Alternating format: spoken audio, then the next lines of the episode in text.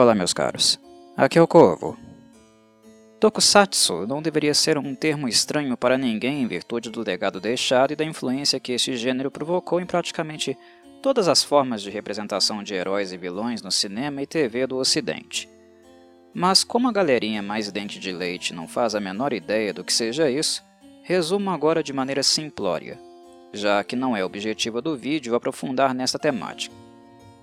O Tokusatsu reside basicamente em cada série de live action, ou em filmes, onde vocês encontram atores e atrizes vestidos como heróis ou monstros. O enredo destas obras é voltado para a ação, drama, ficção científica e até o horror. O uso de tecnologias futurísticas e superpoderes é frequente, pois os efeitos especiais são parte fundamental do que é ser tokusatsu. O gênero, obviamente, teve origem no Japão, e foi lá onde primeiramente ele teve seu pico de popularidade. Ele é oriundo do kabuki, uma forma teatral japonesa que une dramatização e dança, que teve origem no início do século XVII. O tokusatsu seria uma forma moderna de representação do kabuki com elementos futurísticos e feita especialmente para a TV, a partir do início dos anos 1950. Há vários subtipos e denominações para Tokusatsu, mas eu penso que apenas três são realmente a base de onde deriva todo o resto. São eles o Kaiju, que é voltado para os monstros, o super-herói, que é autoexplicativo, e o Mecha, onde vemos o enfoque em grandes robôs e armas tecnológicas. Obviamente, as três raízes não demorariam a se misturar, Tal distinção foi mais evidente apenas na primeira safra dos tokusatsu. Este tipo de entretenimento inspirou os ocidentais a produzirem live action na mesma roupagem. A franquia ocidental mais reconhecível por aqui é certamente dos Power Rangers, uma produção americana dos anos 90 e que manteve popularidade até a década seguinte. Mas os Power Rangers são apenas um exemplo tardio de como os tokusatsu foram copiados e introduzidos para as massas ocidentais. Desde os anos 50, personagens como o monstro Godzilla e o super-herói Ultraman já eram populares no continente americano e muitas produções utilizaram o estilo desses live actions como fonte de consulta. E bem, por que eu estou fazendo esta introdução em um tópico do guitarrista Ian Bunny? Ora, isso é bastante evidente, não acham? Basta olhar para o cara, ver o traje que ele está usando e ouvir o tipo de estética musical que ele aborda. Eu optei por falar sobre Tokusatsu primeiro porque é muito recorrente as pessoas agirem como se estivessem vendo a coisa mais bizarra de suas vidas quando assistem um vídeo do Ian Bunny pela primeira vez. É batata. Aparecem questionamentos do tipo: que diabos esse cara está fazendo? Que traje é esse? Que logo se torna forma também de desmerecê-lo gratuitamente antes mesmo do trabalho ser apreciado musicalmente. E o mais estranho, eu diria até hipócrita, é que essas mesmas pessoas que o desqualificam, apenas pela imagem, literalmente cresceram assistindo Tokusatsu. Se você é brasileiro ou estadunidense, certamente teve uma infância pulverizada de Tokusatsu ou de obras diretamente influenciadas por eles. O Tokusatsu foi tão popular no Brasil e por tantas gerações que este tipo de coisa nem deveria gerar polêmica. E vejam bem, eu não estou falando da galera na faixa dos 20 a 30 anos de idade. Falo inclusive daqueles já com 50 e poucos anos nas costas. Se vocês perguntarem a alguns idosos, seus avós e avós, sobre o Ultraman, muitos deles certamente vão se lembrar do super-herói japonês e terão coisas para lhes contar. Ele fez parte de suas infâncias, para aqueles que têm entre 20 a 30 e poucos anos, personagens como Giban, Jiraiya, Jaspion e Kamen Rider foram constantes em suas vidas. Quando os Estados Unidos apareceu com os Power Rangers, até mesmo nos anos 2000, eles causaram um impacto na infância dos brasileiros, visto que os tokusatsu, made in USA, foram bem mais longevos na TV aberta brasileira, por causa da Rede Globo, né? Ela ainda está aí, até hoje. A manchete faliu. Por isso, sumiu com ela Giban, Jirai e todos aqueles tokusatsu. Mas bem, feito tais esclarecimentos, fica então o questionamento. por que os brasileiros reagem tão mal às supostas bizarrices visuais dos japoneses, visto que esta mistura e experimentação não é assim tão incomum para a maioria deles. A resposta, a meu ver, é bastante simples. A existência dos detratores não reside tanto assim no tokusatsu em si, e sim no rock e metal. Os apreciadores de rock e metal formam um dos públicos mais tradicionalistas, conservadores e reacionários da música popular. Em termos de capacidade para serem arrogantes, inflexíveis e snobs, este público só perde para os apreciadores da música clássica, que pensam que estão no Olimpo e que toda forma de música popular é inferior. Estes públicos são dotados de um elitismo e empáfia tão insuportável que eu, Corvo, quase não tenho qualquer tipo de socialização com eles. Embora eu ame de paixão rock, metal e música clássica, escutei durante toda a minha vida.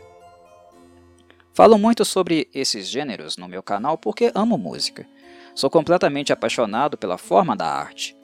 Mas, em contrapartida, eu desprezo profundamente as tribos musicais e os fandoms porque, em sua grande maioria, eles são constituídos por pessoas que não apenas são fechadas para a diferença, para o novo, mas também perseguem sistematicamente todos que tentam fazer algo diferente, sair um pouco da caixinha.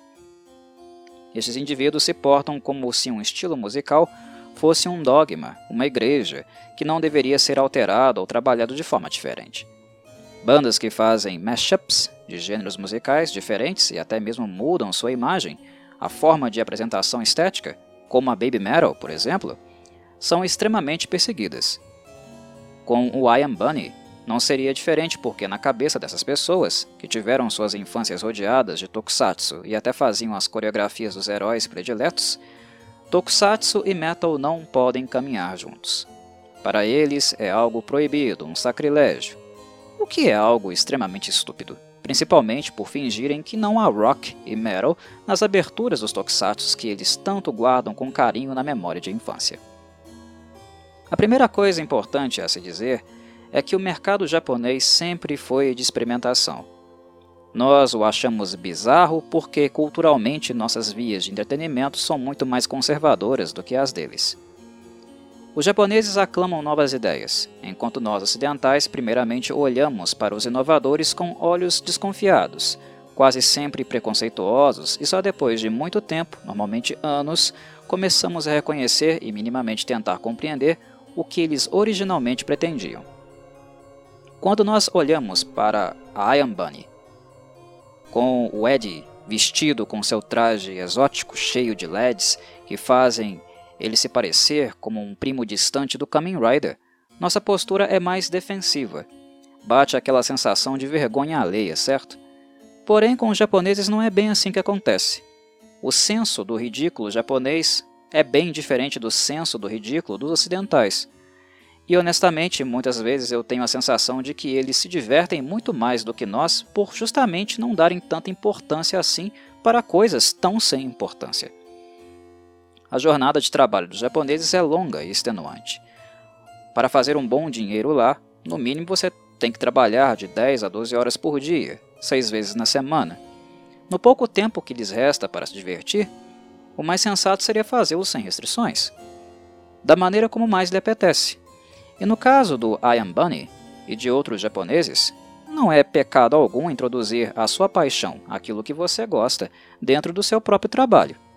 O cara gosta de tocar guitarra, o que ele faz muito bem por sinal, e gosta de tokusatsu.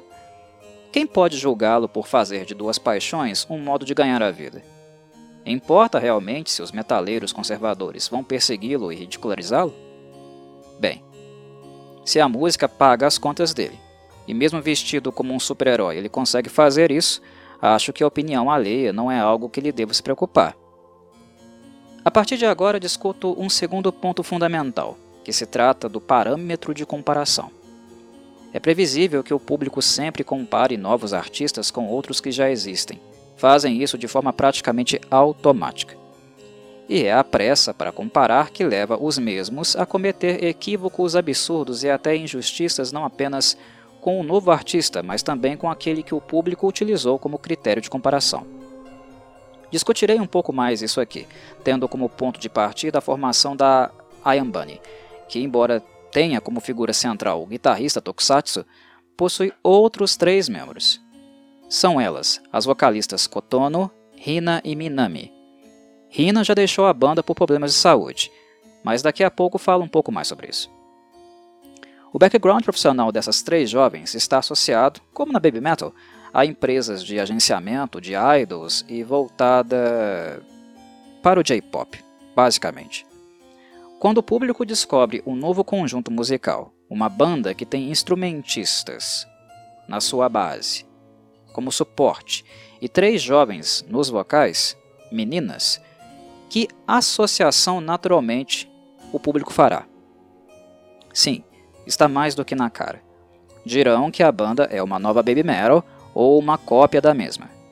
Porém, quem diz isso das duas bandas? Das duas, uma. Ou não está ouvindo baby metal direito, ou não ouviu a Ian Bunny direito.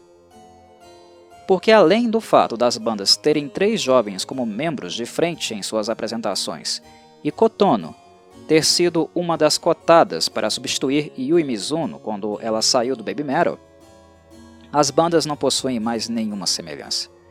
Infelizmente, a partir do momento em que muitas agências que trabalham com idols no Japão passaram a expandir seus negócios treinando essas jovens para dançar e cantar no rock metal, coisa que elas não faziam até o princípio da década passada, elas acabaram trazendo consigo um perfil típico de pessoas que consomem seus produtos.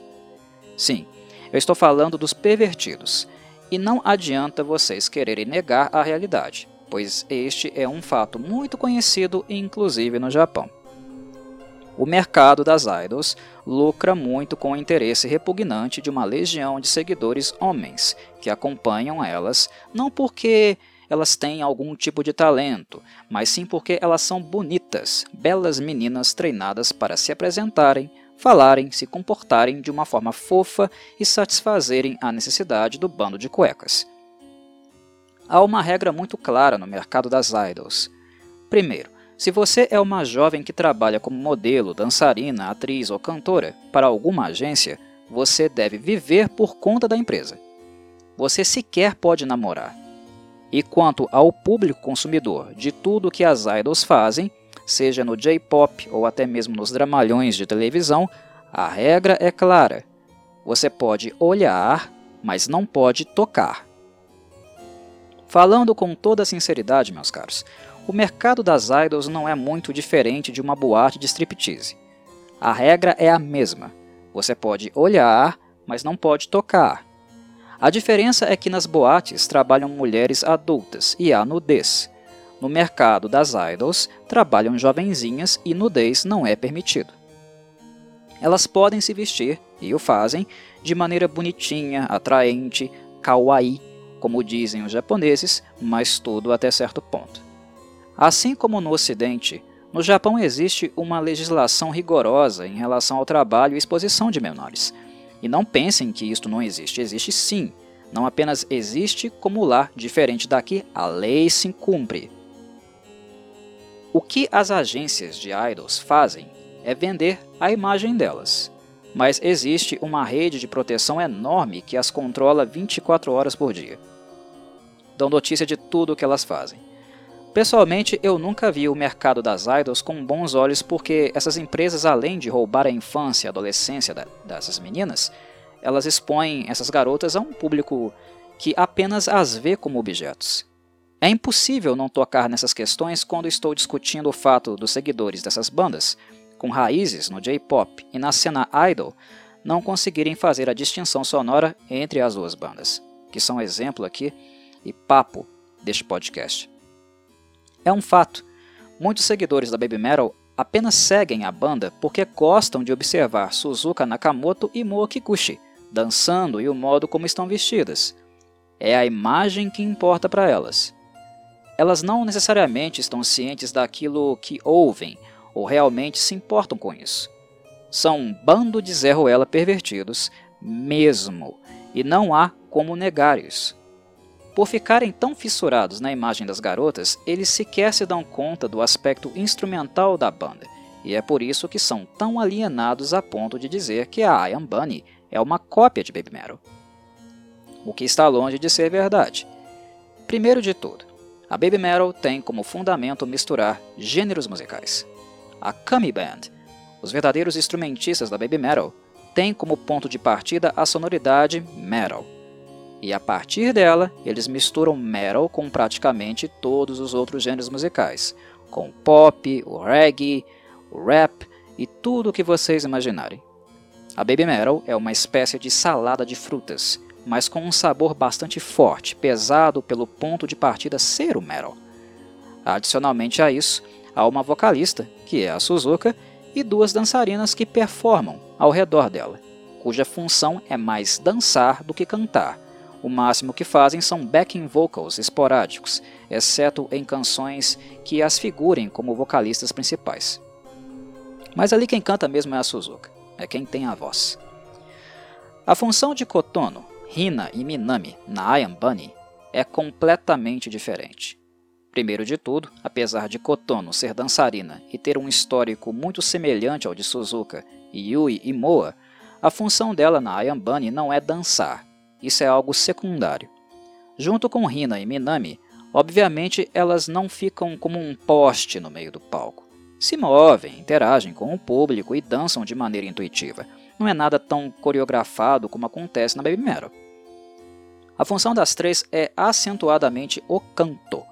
Enquanto na Baby Metal é a Suzuka quem faz os vocais e Moa, junto com Yui no passado, apenas dançavam, as jovens da I Am Bunny cantam todas juntas. Os vocais podem começar no primeiro verso com Rina que então passa para Kotono e depois vai para Minami. Há esta alternância, mas o mais interessante na performance delas é o canto em uníssono. Elas têm timbres vocais diferentes e quando cantam todas ao mesmo tempo, acontece uma harmonização vocal bem interessante. Neste sentido, vocalmente falando, a Bunny é muito mais próxima do estilo das bandas idol do que a própria Baby Metal. No entanto, isso não quer dizer que a música gira em torno dos vocais de Kotono Hine Minami. Absolutamente não. O ponto de partida aqui é sempre a guitarra de Ayambani. Ele é a estrela, o garoto propaganda da banda e o enfoque é sempre no que ele está fazendo na guitarra, seja na seção rítmica ou nos solos repletos de shred. Conseguem notar a clara diferença com a Baby Metal? O centro da Baby Metal, no caso, é a Suzuka Nakamoto. A banda foi criada para girar em torno dela. E sonoramente falando, embora em alguns momentos a Baby Metal seja bem mais pesada que a Iron Bunny, o estilo deles não é tão centrado na guitarra. E isso acontece principalmente em virtude da mistura com outros gêneros musicais. Todas as músicas da Baby Metal são diferentes entre si. Algumas são mais orientadas pelo baixo e bateria, outras pelas guitarras, algumas por samples eletrônicas e outras somente pelos vocais de Suzuka. Na Iron Bunny, a sonoridade segue uma constante onde há apenas uma raiz musical, que se trata do hard rock e metal dos anos 80. O personagem Ian Bunny é um ciborgue de 300 anos do futuro, que veio para o passado para fazer música old school, porque segundo a biografia do personagem lá, no futuro só se faz música eletrônica. Esse cara é fã de bandas como Van Halen, Kiss, uh, Metallica e outras bandas de hard rock oitentista. Ele gosta da sonoridade tradicional daquele período, e não é por acaso que guitarristas como Warren DeMartini, da Rat, George Lynch, da Dokken e Doug Aldrich, que tocou na Whitesnake, e Dio, fizeram participações especiais neste primeiro álbum aqui, chamado Tetsui No Alternative. A Baby Metal procurou estabelecer contato com públicos mais distintos. Seu estilo é mais plural, experimental e eclético do que a Iron Bunny, que tem apenas uma direção padrão. Com a Baby Metal, nunca fica claro o que vamos encontrar na próxima música. Com a I Am Bunny, já sabemos de antemão. É evidente. Nesse sentido, o guitarrista Tokusatsu é bem mais tradicionalista, digamos assim. A Metal é muito mais plural. Das sete faixas de Tetsui no Alternative, foram quatro as que realmente me agradaram. Foram elas as duas faixas de abertura, chamadas 23 e Lightning Speed, e outras duas chamadas Struggle Lover e Twin Flavor. As demais eu senti que o guitarrista já estava se tornando redundante. Pelo menos foi assim neste debut da banda. Basicamente, o meu problema com a Baby Metal é que algumas de suas misturas são tão estranhas e forçadas que acabam não me apetecendo tanto. Mas aquelas músicas que me agradam deles agradam muito. Já com o I Am Bunny, quando o guitarrista apresenta para mim seu principal trunfo do álbum, é como se eu não precisasse mais ouvir o que vem depois. Fica repetitivo. Mas o trunfo dele é uma baita música, diga-se de passagem. Neste debut aqui, definitivamente ela é a faixa Twin Flavor, que ironicamente não conta com os vocais das garotas, o que é apenas uma coincidência. Gostei do trabalho de harmonização delas, embora ele também vai começar a saturar depois de meia hora. Momento ideal para o álbum terminar e o que de fato acontece. Em Twin Flavor, Ian Bunny faz uso de recursos acústicos, e nos trechos de guitarra elétrica, ele evidencia que é um guitarrista para lá de habilidoso e com excelente ouvido. Excelente composição. Nas demais faixas, nós encontramos dois estilos bem divididos. Há músicas onde há prevalência de riffs mais cadenciados, como é o caso de 23 e Hate a Fate. Mas as demais, em contrapartida, possuem um evidente incremento no andamento, são músicas bem velozes. Bunny ataca a guitarra e naturalmente altera também o modo como Kotono, Rina e Minami precisarão vocalizar nessas canções. É principalmente nelas que há o uso mais constante de vocais em uníssono, e meu destaque fica para Lightning Speed e Struggle Lover, onde a segunda é bem mais pesada e uma verdadeira tijolada. Essas músicas rápidas têm muito a cara de tokusatsu, serviriam perfeitamente na abertura de qualquer um deles, como também para animes do gênero shonen. São músicas de ação, Alguns dirão que o Tokusatsu encontrou o rock e o metal nessas canções, mas isso não é novidade, meus caros. O rock é um tema recorrente no Tokusatsu desde a pré-história do, do Tokusatsu, justamente devido ao andamento rápido e intenso das composições. Quem não se lembra, por exemplo, do tema de abertura do Power Rangers, naquela guitarrinha na introdução? É apenas um exemplo que utilizo por ser altamente reconhecível, mas eu poderia citar muitos outros. Querem outro? Então lá vai. Escutem o tema de abertura de Kamen Rider V3, chamado Tatakae Kamen Rider Buisuri. Baita música de metal. Aproveitem e escutem o cover da Animetal, com o Shu da Galnerius na guitarra. Ficou ainda melhor que a original. Creio que neste ponto da minha fala eu já tenha atingido o objetivo de explicar o elemento tokusatsu presente na imagem de Ayambani e também fazer a distinção necessária com a Baby Metal, visto que há muita gente acusando a banda de ser uma copycat. Definitivamente não é o caso. E para fechar minha fala, termino com uma informação ruim para quem possivelmente gostou deles. A vocalista Rina abandonou as atividades e não faz mais parte do projeto. A motivação para isso não foi econômica, e sim por problemas de saúde. Ela se despediu em agosto de 2020 depois de quase um ano e meio de banda, com suspeita de estar com a doença de Meniere. Essa doença, que infelizmente é incurável, tem no tratamento apenas uma esperança de evitar a perda auditiva acelerada, que acabará acontecendo cedo ou tarde. Os sintomas incluem ataques de vertigem muito severa que podem ocasionar inclusive náusea e vômito. Esta vertigem seria uma falsa sensação de que as pessoas e o ambiente estão se movendo ou girando, e dura cerca de uma hora a seis horas. No entanto, em crises graves, a sensação pode prevalecer até mesmo por 24 horas. Quem tem a doença de Meniere sente um entupimento ou pressão no ouvido afetado, que só piora com o passar dos anos, o que gera também acufeno, a sensação de zumbido no ouvido. Das três vocalistas da I Am Bunny, Rina é quem tem o timbre mais grave, vocalmente falando. Embora Kotono seja, levando-se em consideração tudo o que ela pode fazer, a mais talentosa das três. Kotono sabe até tocar guitarra, e eu não estou falando de simples acordes não. Tem um vídeo dela no canal da Young Guitar Magazine, tocando a música Lightning Speed com muita facilidade. Até hoje não compreendi por que ela não foi selecionada para Baby Metal. Ela canta, dança, interpreta e ainda toca guitarra. O vocal dela não tem um alcance tão alto como o de Suzuka, mas exceto cantar, ela faz todo o resto muito melhor do que ela, e ainda faz o que ela não sabe: tocar guitarra. E tocar guitarra em uma banda de metal. Opa, óbvio, né? Enfim, selecionar Kotono talvez lançasse uma sombra indesejável para Suzuka, e ao mesmo tempo resultaria em desperdício levando às múltiplas aptidões que a garota possui, afinal na Baby Metal ela só iria dançar. Criar um produto novo, do ponto de vista do mercado, o que é, o, que essas bandas são, é a sua natureza, elas são fruto de um mercado e para um mercado, talvez seja realmente mais interessante que a Kotono fiquem em uma outra banda. São duas marcas que as agências em si poderão explorar. Ainda sobre a Rina, é lamentável uma jovem tão nova como ela já ser afligida por uma doença tão grave, mas dada a natureza do trabalho musical, que afeta diretamente o aparelho auditivo, seria realmente uma atitude irresponsável continuar na Ayambani. Rina ficaria surda de um ouvido em um tempo muito menor do que o esperado. Ela fará falta porque, como mencionei, o timbre dela é o mais grave entre as três.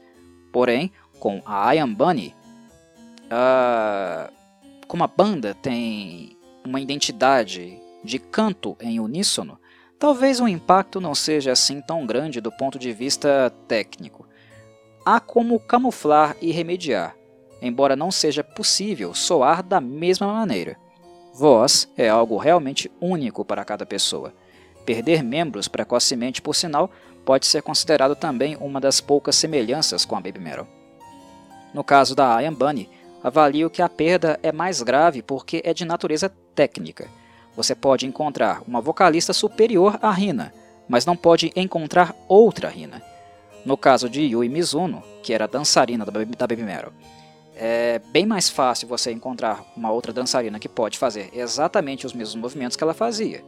Com voz, não funciona assim. Os fãs da Baby Metal ficaram tristes devido ao apreço que tinham pela garota, mas a questão em si nunca foi de natureza técnica. Encerro por aqui, meus caros. A todos um forte abraço e saudações corvides.